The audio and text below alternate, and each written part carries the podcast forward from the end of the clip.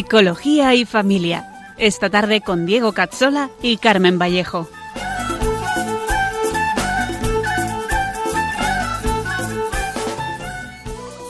Te dijo ven y aceptaste, atrás quedó lo vivido, te dio una nueva esperanza, todo encontró su sentido y ahora estás... Bienvenidos a nuestro programa Psicología y Familia con Diego Cazzola y con Carmen Vallejo, un programa para profundizar en la psicología humana, la educación y la familia.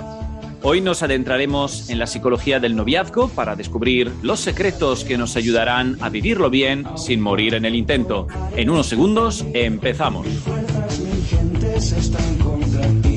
están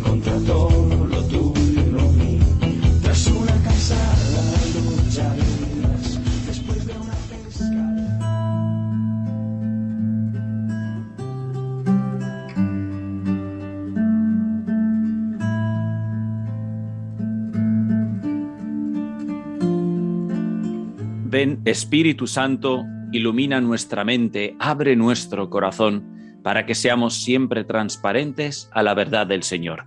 Que la Virgen María, nuestra tierna Madre, nos guíe con firmeza, sabiduría y humildad en el camino del amor verdadero. Por Jesucristo nuestro Señor. Amén.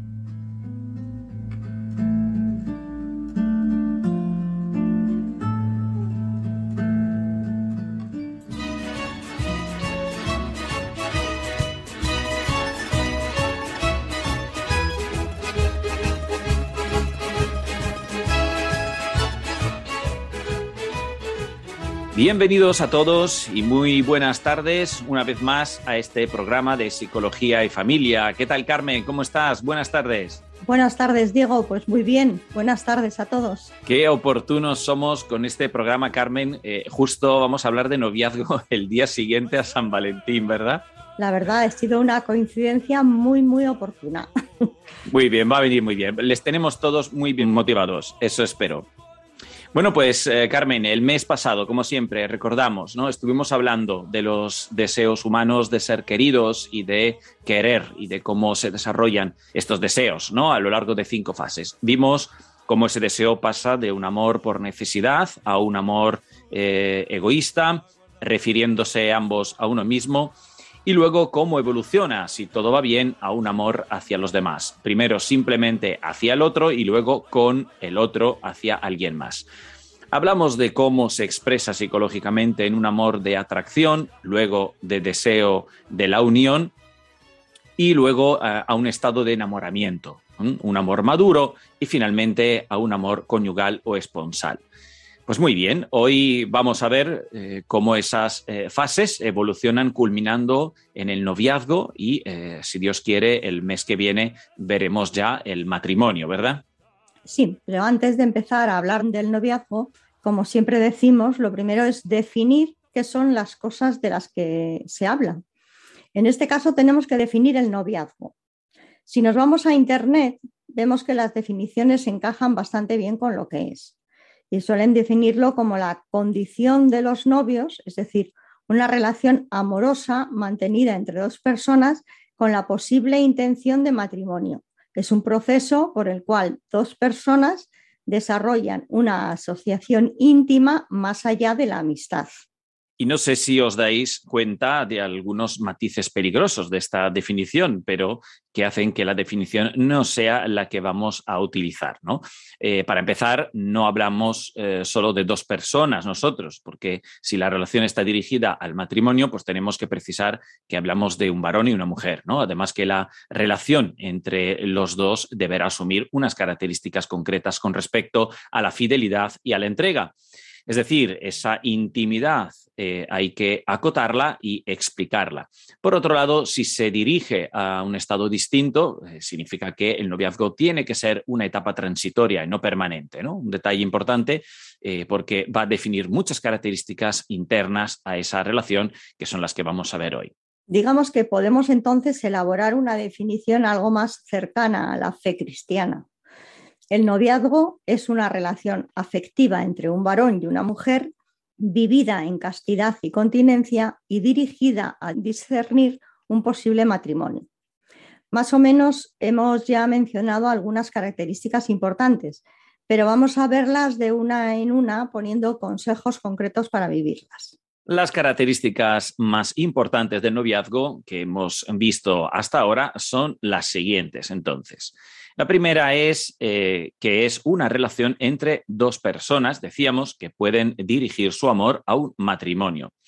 Esto hace eh, que tienen que ser un varón y una mujer, de lo contrario la unión a la que pretenderán llegar pues no será el matrimonio, entendido por lo menos como mutuo don de los esposos por el que eh, se participa del mismo amor creador y redentor de Dios, tal como lo define el directorio de la pastoral familiar de la Conferencia Episcopal, número 42, por ejemplo. Ya veremos qué es el matrimonio, pero eh, anticipamos que es una relación que visibiliza y actualiza constantemente el mismo amor trinitario, eh, por lo que esa capacidad de darse y recibirse como personas, y no solo en el cuerpo o en la psicología, es fundamental para que Cristo transforme esa relación en sacramento, es decir, que se pueda hacer realmente presente en esa relación eh, de amor. Otra característica es que tiene una duración limitada. Evidentemente no hay establecido un plazo concreto y cada uno tendrá que pensar en ello dependiendo de su situación concreta. Pero podemos decir que tiene que durar un tiempo mínimo prudente para que el conocimiento mutuo sea suficiente para tomar responsablemente y de forma libre la decisión de casarse. Mucho dependerá de la intensidad de la relación. Por ejemplo, no es lo mismo estar de novios en la universidad o en el trabajo que estar a muchos kilómetros de distancia. No es lo mismo conocerse como amigos desde antes que empezar sin amistad. Lo que sí es importante es que sea un tiempo suficiente como para poder llegar a conocerse en todos esos aspectos necesarios que luego veremos. Y una de las características más importantes y difíciles que hemos mencionado del noviazgo es la castidad y la continencia. Esto implica no tener relaciones sexuales, algo que se puede entender, pero lo difícil es no distorsionar el concepto de castidad y confundirlo, por ejemplo, con el de la abstinencia. La castidad es algo que va mucho más allá de no tener relaciones. De hecho, veremos que también en el matrimonio hace falta la castidad. Se trata de conseguir relacionarse preservando y cultivando la pureza, una virtud tristemente muy en desuso y que afecta eh, al vestir, al hablar, al mirar, al pensar a muchísimas áreas eh, humanas. ¿no? En definitiva, afecta eh, a todo lo humano y, por lo tanto, a toda la relación del noviazgo. El problema más grande de la castidad en el noviazgo es que el atractivo entre los novios es muy fuerte y el deseo de unión eh, no es ilícito, es algo bueno. Pero como es un tiempo de estudio y discernimiento en el que los novios se tienen que mantener libres de una ruptura, sin heridas irreversibles ni entregas completas, Evidentemente lo complicado es entender cuándo pararse en la expresión del cariño, cuándo limitar los besos y las manifestaciones de ese cariño, etc. Entonces, ¿cómo sabemos cuándo pararnos porque se pasa la línea verde y se entra en la amarilla? Lo primero es entender y aceptar el mandato de la castidad y la abstinencia. Si no se entiende y no se asume, pues se vive de forma forzada y es más fácil terminar al final justificando una oposición y generar resistencia. Lo segundo es no ponerse en la tesitura de pasar eh, el umbral. Como decía mi abuela, quien no juega la primera vez en el, en el, casino no jugará ni la segunda, ni la tercera, ni, ni la cuarta, ¿no? y etcétera. Así que lo primero es mantenerse lo más posible con amigos y en lugares públicos, por ejemplo.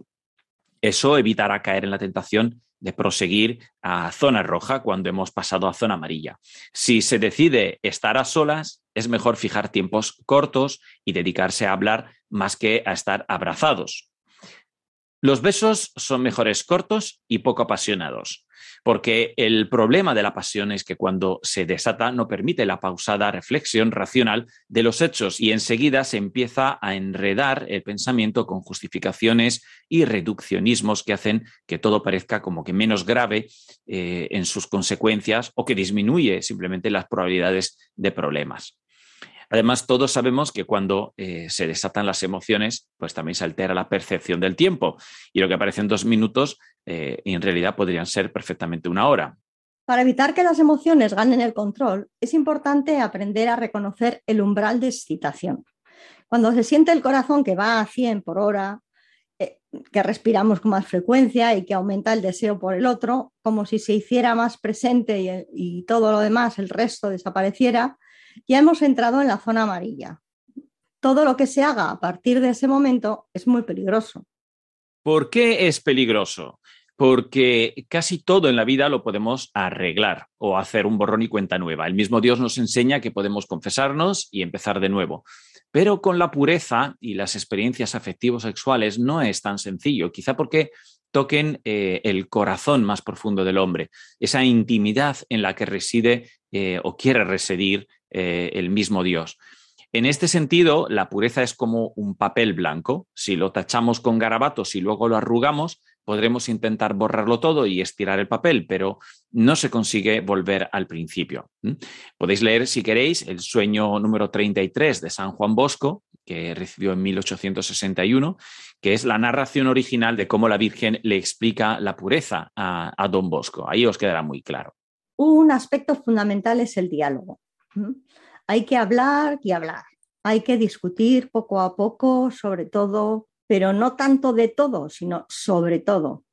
El objetivo no es el placer de hablar, que también, sino buscar los criterios, los prejuicios, las expectativas, conocer el pasado, posibles impedimentos para estar juntos.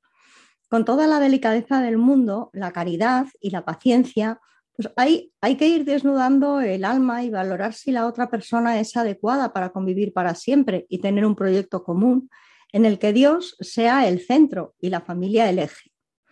Es un buen momento para rezar mucho juntos y formarse, no solo en grupos de oración, sino en cuestiones pedagógicas y teológicas. Es momento de mirar juntos a las familias con experiencia, aprender de ellas, sobre todo las que son un buen ejemplo, y fijarse en esas cuestiones que se desconocen, pero de las que hay que hablar, como el cuidado de los hijos, la organización de la casa, la resolución de los problemas matrimoniales o de salud. Hay que fijarse y hablar mucho de ello. El noviazgo no es un momento donde se den rienda suelta a las mariposas y el romanticismo, y menos aún a vivir experiencias juntos como buenos amigos con derecho a pasarse en la intimidad, sino más bien lo contrario. Es el momento de aprender mediante el autocontrol si se es capaz de centrarse en lo importante y si Dios llama a una vida juntos. Por eso decíamos que es fundamental estar siempre libres de poderse separar y precisamente las uniones ilegítimas unen demasiado, porque se dirigen a una entrega mutua en la que se debe de estar abiertos a la vida y sin el matrimonio no se puede, por lo menos de forma cristiana. Así que la mutua entrega anticipada lo que hace es manchar profundamente la pureza, romper la relación con Dios, excluyéndole del camino del discernimiento, obligar a tomar caminos contra la vida y que fomentan el egoísmo y la mutua instrumentalización.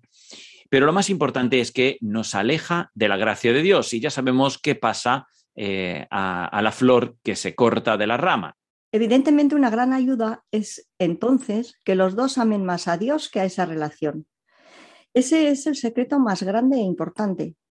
Si educamos en este principio, es más fácil que el noviazgo se vea como una relación importante, pero sujeta a un posible cambio o ruptura algo que deja libres a los dos y mantiene algo alejados a los novios en esos ámbitos que son peligrosos, porque llevan a desear alimentar esa atracción que se terminaría por sentir y querer concretar. Y antes de seguir hablando del noviazgo, vamos a escuchar este último consejo, que es muy importante, pero lo vamos a hacer con música.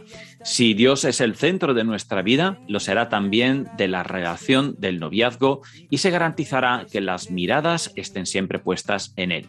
Volvemos a descansar de la mano del grupo Hakuna en lo hondo. La razón no me permite yo en mí. Solo tú puedes habitarme. Quiero que vivas en mí. Que seas libre dentro de mí. Te busco para traerte. Y olvido que hondo ya estás. Quiero liberarte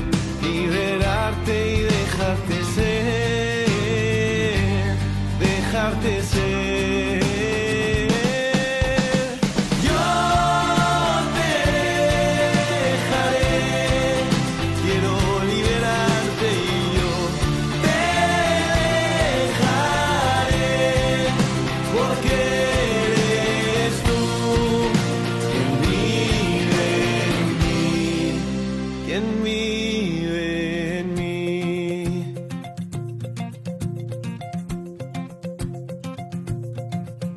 liberar perfecto el mientras tanto. Cada instante es dador de ti. Te revelas y me buscas como loco, expectante en lo banal. Ay, me dices que quieres de mí. Te abalanzas sobre mi alma, escondido en la casualidad.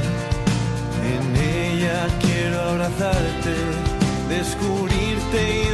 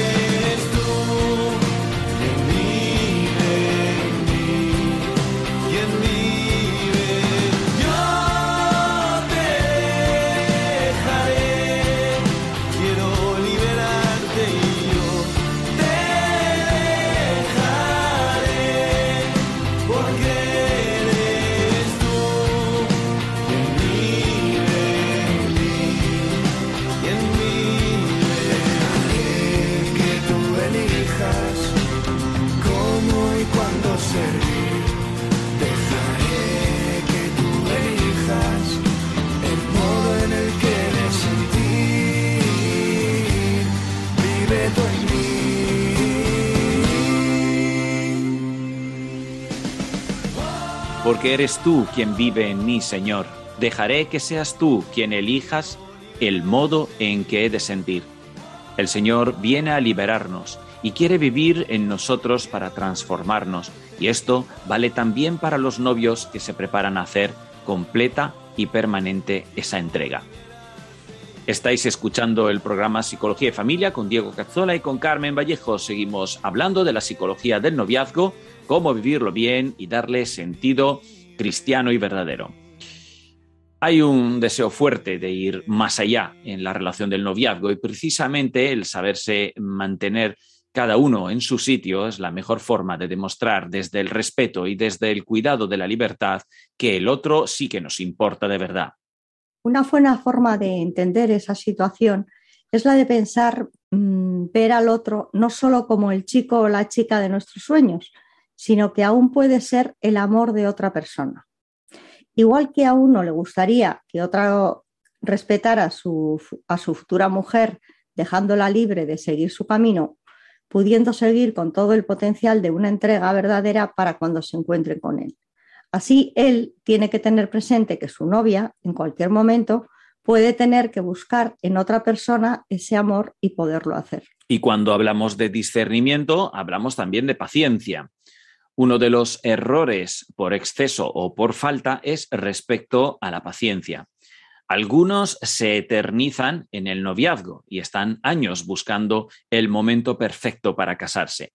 Quieren tener los dos un buen trabajo, pasar una situación familiar complicada, eh, seguir sin comprometerse, pues ahorrar dinero, cada uno tendrá muchos motivos pues eh, esperar no es una cuestión fácil y no voy a decir si es mejor esperar un año, cinco u ocho, porque eso dependerá, como dijimos, de muchísimos factores.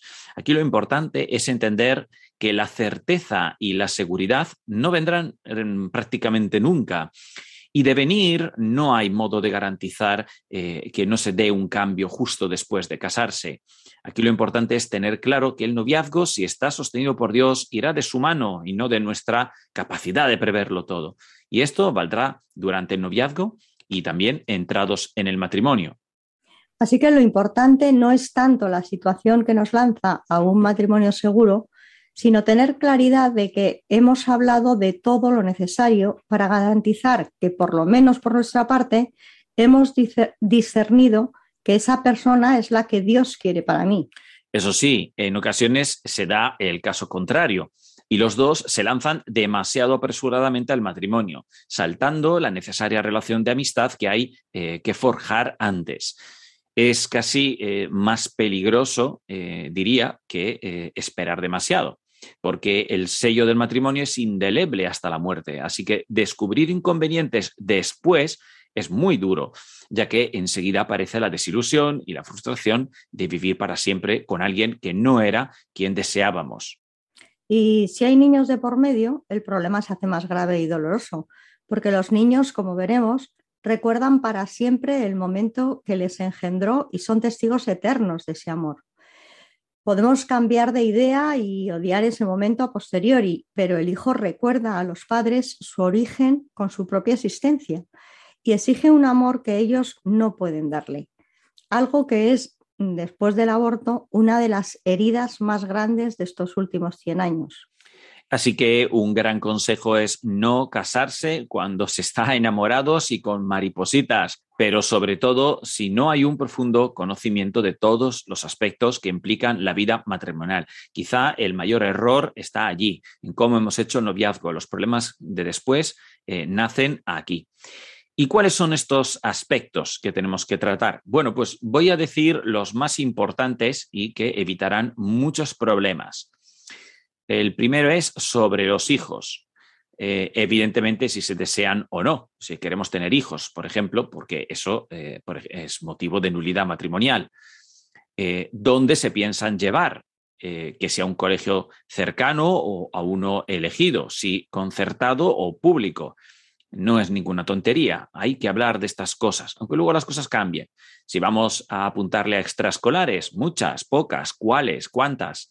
Y lo más importante, si el primer hijo viene con una malformación o un síndrome concreto raro, ¿qué harías? ¿Estarías dispuesta a hacer una amniocentesis, por ejemplo, aunque corras un 5% de riesgo eh, de, que cause un aborto?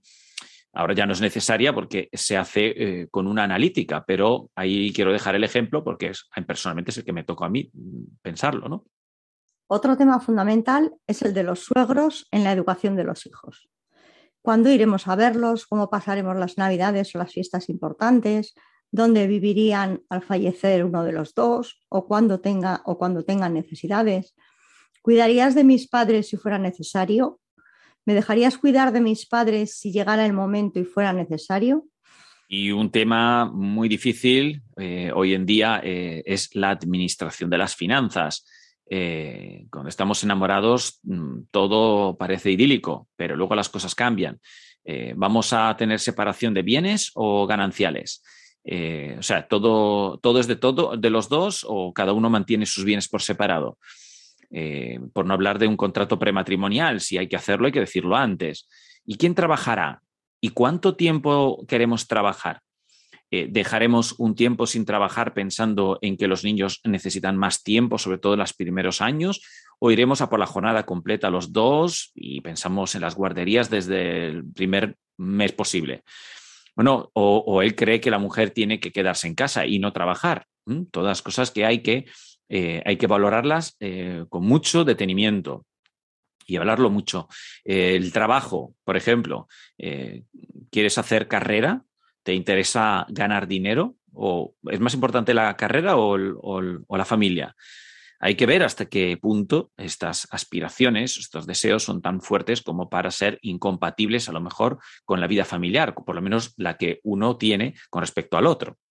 Y cosas que no podemos prever, pero que hay que tener en cuenta. Si me quedo inválido, si enfermo de cáncer, o, pero aún si desarrollo un trastorno mental, ¿cómo te comportarías? ¿Y si no pudiéramos tener hijos? ¿O si tuviéramos trillizos? Eh, son preguntas eh, muy delicadas, que como veis no se trata de abordarlas en la primera cita, pero sí, desde luego, con el tiempo hay que, hay que ir sacando estos temas. ¿eh? A veces aún cuesta, pero hay que hacerlo.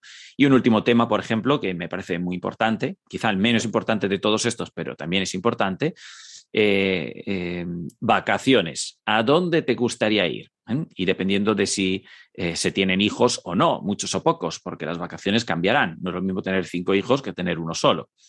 Porque si a uno le gusta la playa y al otro la montaña, luego hay que tomar decisiones y aprender a hacer renuncias. Y cuando uno solo es el que renuncia, empiezan los resentimientos, las heridas.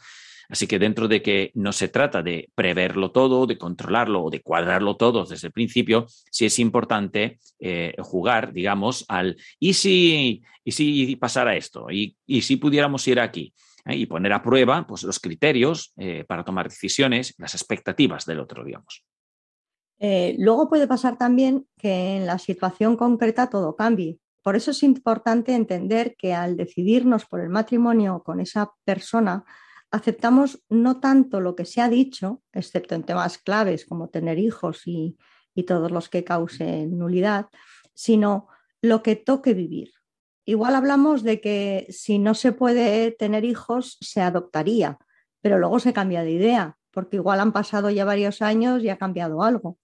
Es importante entender que el matrimonio es entre personas y que las personas son una constante novedad y que evolucionan. Así que lo importante es estar seguros de que la otra persona es la adecuada eh, por su forma de ser y pensar, cómo ve la vida. Es decir, que tenga criterios parecidos a los nuestros, no tanto por la claridad eh, de sus ideas o de sus intenciones, eh, ya que esas en ocasiones y en contextos concretos pueden cambiar y es normal. Lo que no cambia es eh, la bondad y los valores de fondo del otro, la educación que tiene, el, ser que quiere desempeñar. Y eso implica llegar a una pregunta que me han hecho muchas veces y que me parece interesante que cont- contestemos. ¿no? ¿Es mejor una persona con la que hay afinidad o con la que cada día parece nuevo y es muy divertido y es muy creativo? Bueno, pues eh, eh, para gustos los colores. Y yo no soy nadie para restarle la ilusión a alguien de casarse con alguien eh, muy distinto en forma de ser o creencias. Tampoco afirmo que seguro saldrá mal en esos casos, pero hablaré desde mi experiencia. Y mi experiencia es que eh, luego se hace más dura la convivencia cuanto más distintos seamos.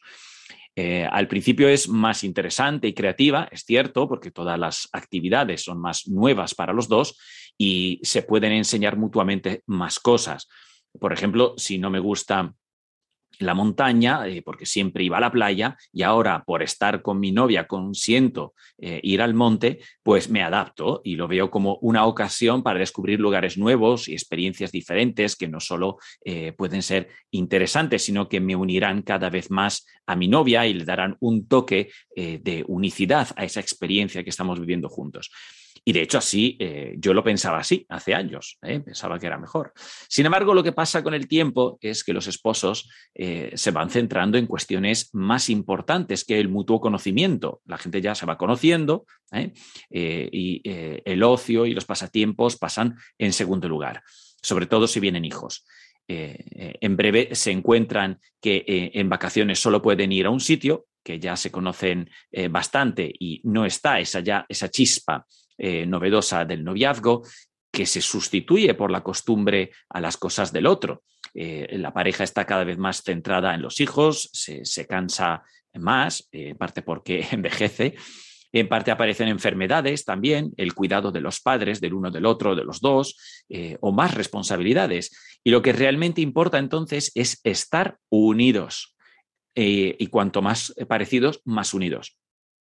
Es más, eh, muchas veces aparecen ataques desde fuera del matrimonio o de la relación y el, tener un mismo punto de vista simplifica y une eh, muchísimo más. Digamos que ya no hay tiempo eh, para romanticismos, aunque a veces los hay, hay algunos momentos, evidentemente, y lo que importa es estar todo lo posible de acuerdo ¿no? y centrarse en lo importante.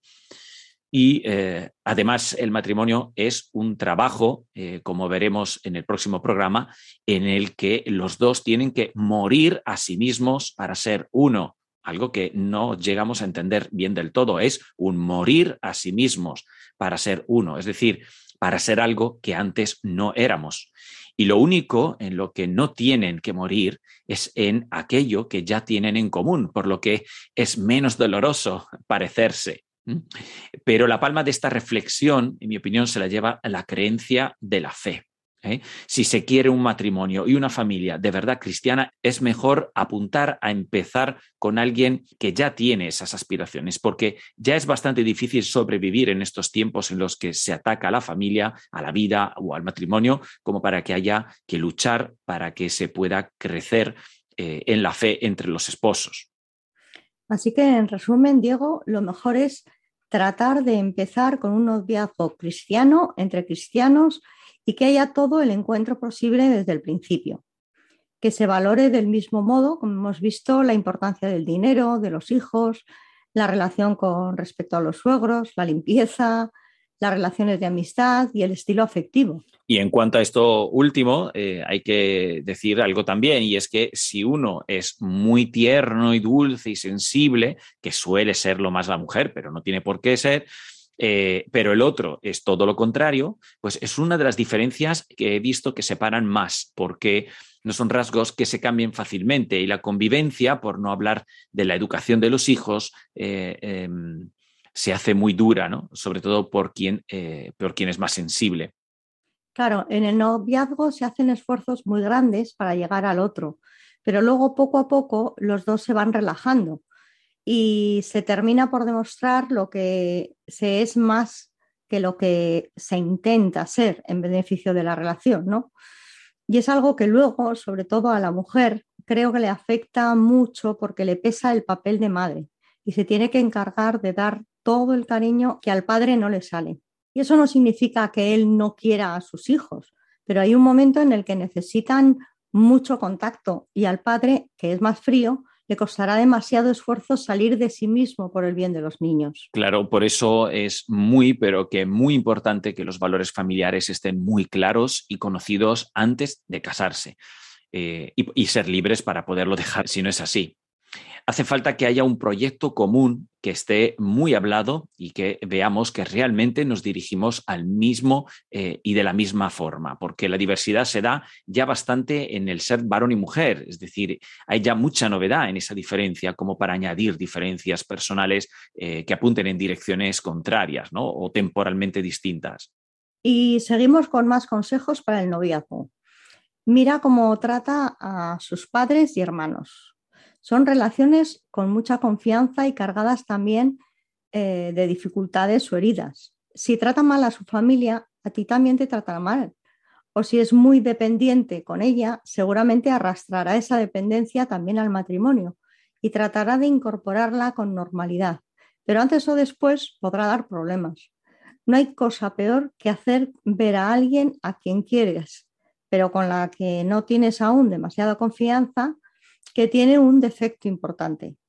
No me refiero a que a veces es un poco pesado o que cuenta chistes malos, sino a que tiene auténticos vicios actitudinales, como pensar en que no tiene que poner nunca la mesa, que él no piensa ayudar en nada en la casa y quiere una sirvienta contratada, que le encanta salir varios días solo con sus amigos y que nadie se lo impide, que no avisa nunca cuando llega tarde o va a faltar, son defectos muy importantes y que el romanticismo que envuelve la relación del noviazgo puede distorsionar u ocultar.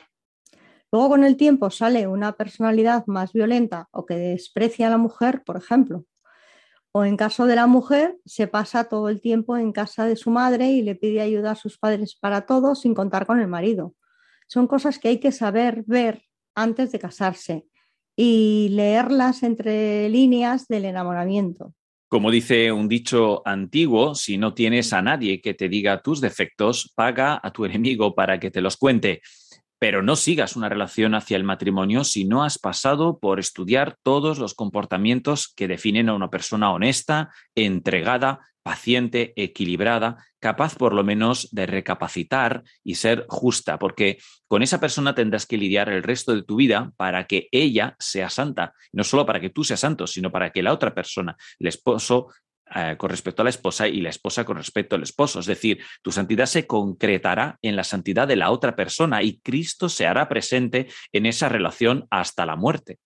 Un error muy importante que no puedo dejar de comentar es pensar que sí hemos detectado los defectos, pero pensar que cambiará con el tiempo. Eh, ese es un grave error porque no se puede tomar una decisión ahora en función de un cambio futuro. Lo más probable es que no cambie o que no cambie tanto o eh, que no cambie tanto como querríamos. Así que no aconsejo eso. Antes bien, dar un poco más de tiempo y seguir poniendo a prueba eh, esa relación o ese cambio. Pero una vez que nos casamos, es mejor asumir que esa situación no cambiará, aunque luego evidentemente podrá haber una evolución, sobre todo positiva, no digo que no, por supuesto, pero sin, tener, eh, sin tenerla exigida eh, de antemano. Y un último consejo para los novios. Que dejéis constancia con diarios y fotos vuestras experiencias porque años más tarde os permitirá recordar esos momentos, bien para contarlos a los hijos, bien para reavivar la alegría que se vivió en ellos y que ayudará a recordar lo mucho que os queríais. Algo que en los momentos difíciles matrimoniales puede ser un salvavidas importante y muy sencillo. Y si no, haces la prueba y preguntar a cualquiera por cómo se conocieron y mirad cómo lo cuentan y cómo se transforman sus caras. Es precioso. Sí, yo lo he hecho muchas veces, ¿eh? sobre todo cuando están enfadados o lo que sea, le preguntas cómo se conocieron y de repente se despierta toda, toda una magia. Y qué mejor modo de tratar estos temas que pasar de la teoría a la realidad y preguntarle a alguien que lo está viviendo y nos puede eh, regalar eh, un pedacito de su experiencia. Así que en unos segundos, en nuestro tiempo para crecer, con Marieta e Íñigo.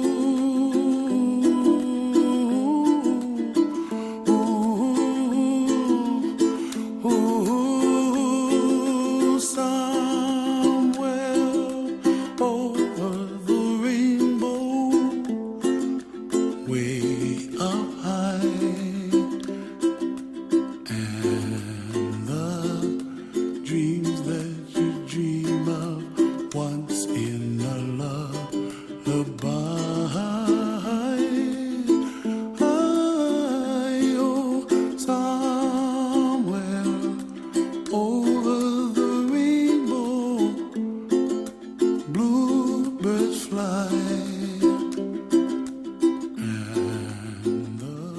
Estáis escuchando el programa Psicología y Familia con Diego Cazzola y con Carmen Vallejo. Empezamos la segunda parte de nuestro programa Secciones para Crecer. Hoy con Marieta Moreno y Íñigo Álvarez, novios y creadores del proyecto Together. Muy buenas tardes, Marieta, Íñigo. Muchas gracias por estar hoy con nosotros. Muchas gracias a vosotros. Muy buenas tardes. ¿Qué tal, chicos? Muy bien, muy bien, todo fenomenal. Un poco nerviosos aquí de, del el, el directo. Muy contentos. sí. Al micrófono en Radio María. Muy bien. Bueno, pues señores, pues Marieta e Íñigo son dos jóvenes del siglo XXI. Llevan más de cinco años juntos. Íñigo es Data Scientist, eh, scientist en CEMEX y Marieta Talent Acquisitor eh, Specialist en Feber. Luego nos diréis eh, exactamente qué es y, y nos lo explicaréis. Están encantados de la vida cristiana y nos vienen a abrir su corazón para dar eh, testimonio de que es posible y que se vive con alegría. Llevan además una cuenta de Instagram eh, llena de testimonios preciosos sobre el amor, la vida y las relaciones en Dios, con casi 23.000 seguidores. Se llama Together, con el 3 en número, y hoy están aquí con nosotros para hablarnos eh, de ellos, de cómo lo viven. Eh, Bien, pues eh, hemos estado, chicos, hablando del noviazgo y hemos estado incidiendo en los aspectos más importantes a tener en cuenta. Hemos dicho que es una relación entre el varón y la mujer, que, se sienten atraídos y que quieren mm, valorar si ese deseo de unión puede encaminarse hacia un matrimonio. Así que hemos visto eh, que es una relación temporal, eh, que pretende no tanto disfrutar el uno del otro, sino promover el mutuo conocimiento. Esto implica que las, eh, la característica principal de este tiempo es, pues, evidentemente, la castidad y la continencia, así como el diálogo, la libertad de ruptura, donde el centro tiene que ser Dios y donde se necesita mucha paciencia, ¿no? sin pasarse, y mucha fortaleza. Y como la teoría está muy bien, pero algunos podrían pensar que no es factible, queríamos proponer también un testimonio de que sí lo es. Pero antes nos gustaría que nos explicarais brevemente en qué consiste Together, porque me parece una idea muy interesante y he visto que hace mucho bien y que está creciendo un montón. Brevemente, ¿en qué consiste Together? ¿Cómo surgió? Pues esto os voy a dejar, voy a dejar que lo conteste Marieta, que es la idea pensante de, lo que hay en Together. Eh, entonces, bueno, sí que es verdad que eh, llevando cinco años y algo, cuando ya llevamos dos y medio o así, en mi cabeza estaba la, la inquietud, ¿no? De, de querer lanzar algo, ¿no? Algo, lanzar al mundo eh, la idea de que llevar el noviazgo así no era un rollo, al contrario, a nosotros nos llenaba un montón. Entonces, no sabía de qué manera, ¿no? Pero fue en la cuarentena cuando decidí escribir un pequeño guion eh, y entonces, gracias a- al pequeño guion y un vídeo que montó- monté con Íñigo, eh, lo lanzamos y fue rodado. O sea, entonces, nada, pues la idea es eso, es eh, es, o sea, es decir al mundo que según nuestra ex- experiencia y humilde experiencia, ¿no? Porque no somos nadie, llevar el noviazgo así pues, pues nos llena mucho y, y al contrario que parece un rollo, a nosotros nos parece la, la bomba, ¿no? Así que Qué guay. Ujú. Pues os invitamos a verlo porque es muy edificador y muy, muy bonito. ¿Y eh, cuánto tiempo lleváis juntos? ¿A qué os dedicáis? Porque tenéis ahí un currículum que me ha costado incluso decirlo, ¿no? Porque es, es, eh, está en inglés. ¿eh? Eh, me he desvelado como que no tengo muy fresco el inglés. Data Scientist en CEMEX, ¿eh? ¿verdad, Marieta? Sí, yo, o sea, yo soy el que trabajo de Data Scientist. Ah, tú, sí. eso es. que al final es eh, analista de datos y un poco temas de estadística y matemáticas, pero mezclado un poco con programación, una, una cosa muy aburrida. Vaya. Bueno, se te dan bien las mates, Se eso da- seguro. sí. Y, Y yo me dedico a selección, eh, a selección en una empresa, una, bueno, una empresa bastante nueva, des- de, 2014, en Fiverr, eh, que es una empresa de planes y entretenimiento en la ciudad bastante grande. eh, y nada, me dedico a selección de, de todo el personal. Muy bien. Y lleváis unos cinco años juntos, ¿verdad? Sí, llevamos cinco años, o sea, bueno, nos conocimos hace más de cinco años, nos conocimos hace seis, siete años, bueno, más incluso, y, y de noviazgo llevamos cinco, cinco y un poquito. Sí. Muy Sí, bien, sí. muy bien. Bueno, pues vamos a, a lo difícil, ¿eh? porque la verdad que siempre es interesante hablar de la vida de las personas, porque nos gusta ¿no? Eh, aprender y, y- y ver cómo otros lo han vivido. Pero queremos ir al grano y, y después de todo lo que hemos dicho, yo creo que uno de los aspectos más difíciles para los que cristianamente quieren llevar un matrimonio y de donde más pueden aprender, yo creo, es eh, la pregunta de cómo conseguís poner vosotros los límites necesarios para que os podáis expresar el cariño, pero sin pasaros. ¿Es posible vivir un noviazgo cristiano así? Totalmente, totalmente. Y, o sea, para nosotros un consejo que damos que, y, yo creo que es la clave en, nosotros, es eh, quien, evi- quien evita la tentación evita el peligro, ¿no? O sea, nosotros intentamos en la medida posible evitar ese tipo de situaciones, pues yo qué sé, por ejemplo, eh, tema de viajes, intentamos organizar que sean todos viajes o de ida y vuelta en el día, e intentar que sean viajes que, bueno, si es en el caso de que sea con más gente, pues, eh, eh, y que vamos a estar varios días, pues intentar gestionar para que mm, gente que opine con nosotros durmamos por separado, chicos y chicas, eh, intentar eso, evitar el- las situaciones de peligro, pues si sabemos que, pues eh, yo qué sé, si estamos solos en casa, pues intentar estar el menos, el menos tiempo posible o evitar situaciones así un poco más complicadas, pues ese tipo de- de momentos, pues intentar eh, evitarlos lo máximo posible. Justo, yo creo que al final es importante ayudarnos a nosotros mismos. Entonces, nosotros sabemos cuáles son nuestras debilidades, entonces ahí donde tenemos que ayudarnos y también el uno al otro. eh, pues yo, si sé que a Íñigo le cuesta X situación, pues intentar ayudarle y no, o no ponernos en esa situación, o si nos ponemos, pues eh, que, no, que no vaya más, ¿no? Entonces, pero bueno, yo creo que también es importante a la hora de tener estos límites, poner estos límites, tú tener claro que quieres poner esos límites, ¿no? Porque yo tengo mucha, mucha gente alrededor que, que sí, que quieren esto, pero luego no, no, no están convencidos de ello. Entonces yo creo que ahí está el problema, en, la raíz de por qué estoy haciendo esto. Entonces, para poner esos límites bien, creo que es importante tenerlos claros. Sí, y para eso nosotros recomendamos mucho temas de formación, eh, temas de teología del cuerpo, por ejemplo, ese tipo de formaciones que nosotros todavía estamos intentando eh, avanzar en ellos, pues creo que te ayuda a sentar esas bases correctas porque al final si no tienes claro lo que quieres, pues es más complicado.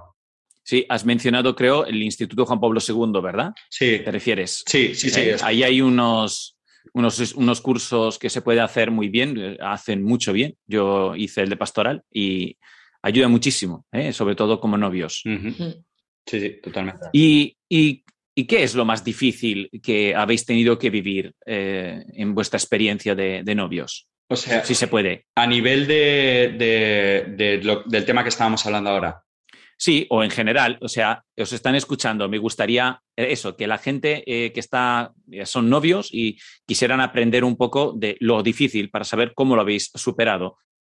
O sea, lo complicado yo creo eh, en una situación, o sea, nosotros que llevamos muchísimo tiempo, sí, Sí, o sea, al final estábamos hablándolo antes, ¿no? Y sí que es verdad que nosotros llevando cinco años hemos empezado muy pronto, ¿no? Cuando empezamos teníamos 18 y 20 años, pero llevábamos quedando desde los 16 y, y 18 años eh, respectivamente. Entonces, eh, yo creo que es muy importante que siendo tan pequeños, cuando tú empiezas con alguien, el amor es algo enorme, ¿no? Entonces, como que muchas veces no se sabe medir el... mm, Yo creo como que te olvidas muchas veces de otras cosas porque eres pequeño, ¿no? Es algo tan grande el amor que no sabes medirlo. Entonces, eh, yo creo que lo más difícil que nosotros hemos tenido que, que vivir es madurar este amor, ¿no? Entonces, eh, teníamos un amor muy bonito, pero muy infantil, y el momento en el que te das cuenta de, oye, soy mayor y quiero un proyecto contigo, pero tengo que crecer y tengo que tener las cosas muy claras y, y también yo crecer individualmente, ¿no? Entonces, como que nos hemos centrado muchas veces, yo creo, y, tendemos todo- todas las relaciones a centrarnos en el crecimiento de la pareja sin, sin acordarnos de que nosotros también nos tenemos que a nivel individual crecer. Entonces puede sonar un poco eh, a no tan importante, pero a mí me parece crucial el saber crecer individual para crecer juntos. Y luego otro tema que, que- es muy importante, sobre todo cuando un noviazgo eh, está destinado al matrimonio y a la, y a la eternidad, por así decirlo, eh, es eh, la voluntad de querer. Sea, porque al final, eh, primer año o los primeros meses, todo es flores y mariposas y al final, con el tiempo, te das cuenta de que eh, una cosa muy importante es la voluntad esa de querer querer al otro y esforzarte día a día por ese amor que no es siempre tan eh, enérgico, tan eh, visceral, sino que es más de cabeza y más de voluntad y más de saber, Marieta me hace mi bien, y entonces también hay días que hay que ponerle voluntad, ¿no? Entonces, yo creo que esas son dos cosas que son importantes para nosotros. ¿Y vosotros sentís esas mariposas todavía? Pues depende del día. Hay días que sí, hay días que no, hay días que tenemos que esforzarnos, hay días que organizamos planes y nos salen mal y nos enfadamos. O sea, una cosa también muy importante que nosotros lo explicamos en un vídeo de Frigeder es la importancia de aprender a discutir porque al final, pues, eh, vais a chocar en una, yo creo, en una convivencia cuando nosotros convivamos juntos o en una relación, pues acabará chocando y hay que aprender también a tratarse con respeto en esas situaciones. Sí que es verdad eso, que hay momentos en los que claro que están las, o sea, no las mariposas, ¿no? Pero tu, tu convencimiento de, vale, es que sí, porque se te mueve algo por dentro, pero obviamente llevando cinco años y algo, evidentemente hay días que es como, eh, qué pesado, ¿sabes? Pero, pero bueno, yo creo que es normal. Por supuesto. Eh, Bueno, a mí, yo tengo una, una intriga. ¿Por qué lo de Free Together? Sí, el tema de eh, Frigeder es por en, en base a lo que estábamos comentando antes de un noviazgo cristiano, ¿no? Tener una relación con Dios en el centro. Eh, el Claro. tercero es Dios. Somos nosotros, bueno, nosotros. Hemos dos. pensado bien. Sí, Ah, El tercero es Dios. Somos Sí, nosotros. sí, centro. por Dios. Eh, sí, de hecho, hay muchas bromas feas de eso y nosotros siempre lo aclaramos. El Frigeder es porque tenemos a Dios en el centro de nuestra relación y esas son unas bases de, de nuestro amor, ¿no? Intentar querer al otro como, como Dios nos quiere a nosotros. Bueno, intentarlo, intentarlo muchísimo. Sí, o sea, yo creo que al final eh, el tener un noviazgo con Dios, el otro día recapacitando, porque es algo que digo constantemente y digo, Marita, ¿por qué lo dices? ¿no? Entonces, el otro día mm, lo, lo recordaba y yo decía, es que para mí tener un noviazgo con Dios es querer, intentar querer a Íñigo con un amor más allá de lo humano, ¿no? Entonces, a mí humanamente me saldría ser egoísta, eh, caprichosa, eh, no pensar en Íñigo antes que en mí, ¿no? Entonces, es mirar a Dios y decir, dame la fuerza para poder quererle eh, generosamente a él antes que a mí, pensando en quererle bien, ¿no? Entonces, ahí es, para nosotros eso es lo que es querer con Dios en el centro, mirando a ese amor de Dios para poder querer al otro así. ¿Habéis tenido alguna vez la, la tentación, eh, ya que todavía lo podéis hacer, ¿no? De ante una pelea decir, pues ya está, pues lo dejo. O No tanto, yo creo en temas de peleas, no tanto. O sea, ha sido un poco el tema de madurar eh, la relación al mismo nivel Marieta y yo, porque empezamos con 18, 20, carrera, colegios, universidades.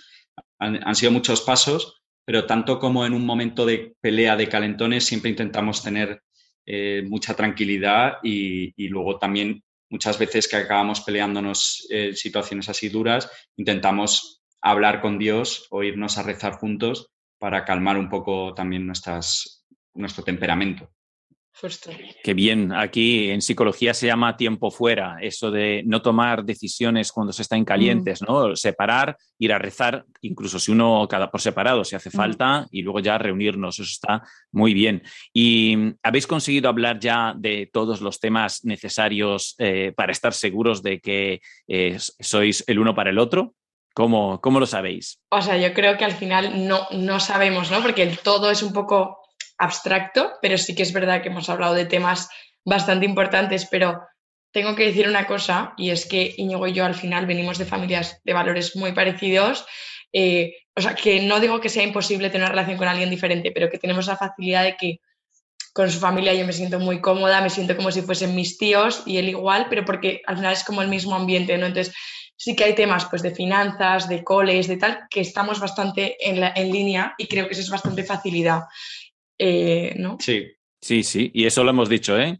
Es curioso, porque no, no lo prometo que no lo hemos hablado antes y, y- y es muy importante. pues, pues sí, eso. Pues eh, chicos, yo os diría una última preguntita. Eh, ¿Qué queréis decirle a quienes quieren vivir un noviazgo cristiano? O sea, algún consejo que, más allá del más básico, que supongo será de tener a Dios en el centro, rezar, ¿no? ¿Algún consejo práctico que estáis muy acostumbrados a darlos? Eh, a ver, sí, o sea, yo quiero dar un consejo, pero desde mi experiencia, ¿no? Que yo no soy aquí ningún referente, pero yo sí que quiero decir algo que, algo que a mí me dijeron una vez y me encantó, ¿no? Y le empezaba a dar sentido este año, ¿no? A, la frase de, eh, en la medida en la que tu, tu salud individual esté bien, la salud de la relación estará bien, ¿no? Entonces yo quiero decirle a todo el mundo que, que para que la relación esté bien, no deje de cuidar todos los pilares que tenemos cada uno como persona para poder en la relación crecer bien y crecer de forma saludable. Y para mí también es muy importante una cosa que yo aprendí gracias a Marieta, porque yo partía de puntos diferentes de fe, yo tenía una fe mm, no tan fuerte como Marieta. El aprender a rezar juntos a mí me ayudó mucho para aprender a rezar en individual y nosotros eh, utilizamos mucho el rosario como fuente ya no solo de rezar y de hablar con la Virgen, sino también de mostrar nuestras preocupaciones o, nuestro, por lo que queremos pedir y hablarlo y en cada misterio mm, hablamos 20, 25 minutos sobre por qué nos preocupa un tema, por qué nos preocupa otro. Y a mí eso me ayudó mucho pues también a crecer mi fe, porque puede ser que eh, la gente esté en momentos de fe diferentes todavía y que haya que tener un crecimiento, pues eh, yo también aconsejo eso, el ayudarse el uno al otro, si hay alguno que parte desde un punto más diferente. ¿no? Muy bien, muchísimas gracias. ¿Y hay alguna fecha, hay alguna fecha ahí a la vista? Cuando Dios quiera. Bueno, Todavía todavía no tenéis fecha. Muy bien, pues ya. Os encomendaremos para cuando llegue el momento. Muy bien. Bueno, pues nada, chicos. Marieta Íñigo, muchísimas gracias por vuestro testimonio y por abrirnos eh, vuestra intimidad, por dejarnos estos minutitos y dejaros conocer. Yo espero que anime a muchos a vivir un noviazgo cristiano o por lo menos a creer que es posible, ¿no? De no, en este mundo en el que nos hablan tan mal de todo esto, que, que pensemos que, que todavía hay gente que da esa esperanza, ¿no? De que es posible, ¿no? Así que muchísimas gracias de verdad. Gracias a vosotros. Sí, gracias. Muchas gracias, chicos, de verdad. Muy bien, pues nos despedimos entonces de Marieta e Íñigo, creadores de Together, y la prueba de que se puede vivir un noviazgo cristiano y ser más que felices, como habéis visto. Muchísimas gracias y feliz semana. Que sanaré a su tiempo. Bendito seas, Señor, en tus brazos dormiré. Esto es todo, amigos de Radio María. Os dejamos hoy con la tarea de rezar por los novios que se preparan para un matrimonio, para que sean fieles al verdadero amor y no caigan en las trampas con las que este mundo seduce a la gran mayoría. Amar, una vez más, no es seguir un instinto o lo que nos sale, sino una entrega libre y voluntaria que se ajusta al amor de Dios y trata de descubrir siempre cómo hacer su voluntad. Dios mediante, nos volveremos a escuchar el 15 de marzo para adentrarnos en el matrimonio. Os invitamos a escribirnos a nuestro correo y formular vuestras preguntas o comentarios, propuestas a psicología y familia 2 arroba radiomaria.es o en nuestra página de Facebook, eh, facebook.com barra psicología y familia 2, 2 en número. Que el Señor os bendiga, os preserve siempre en el amor y en la verdad y que recéis por nosotros, que nosotros rezaremos por vosotros. Hasta la próxima, si Dios quiere, Carmen, y feliz semana a todos. Un saludo a todos y hasta la próxima. Hasta el mes que viene. Descanso en ti, descanso en ti, descanso en ti, descanso en ti, descanso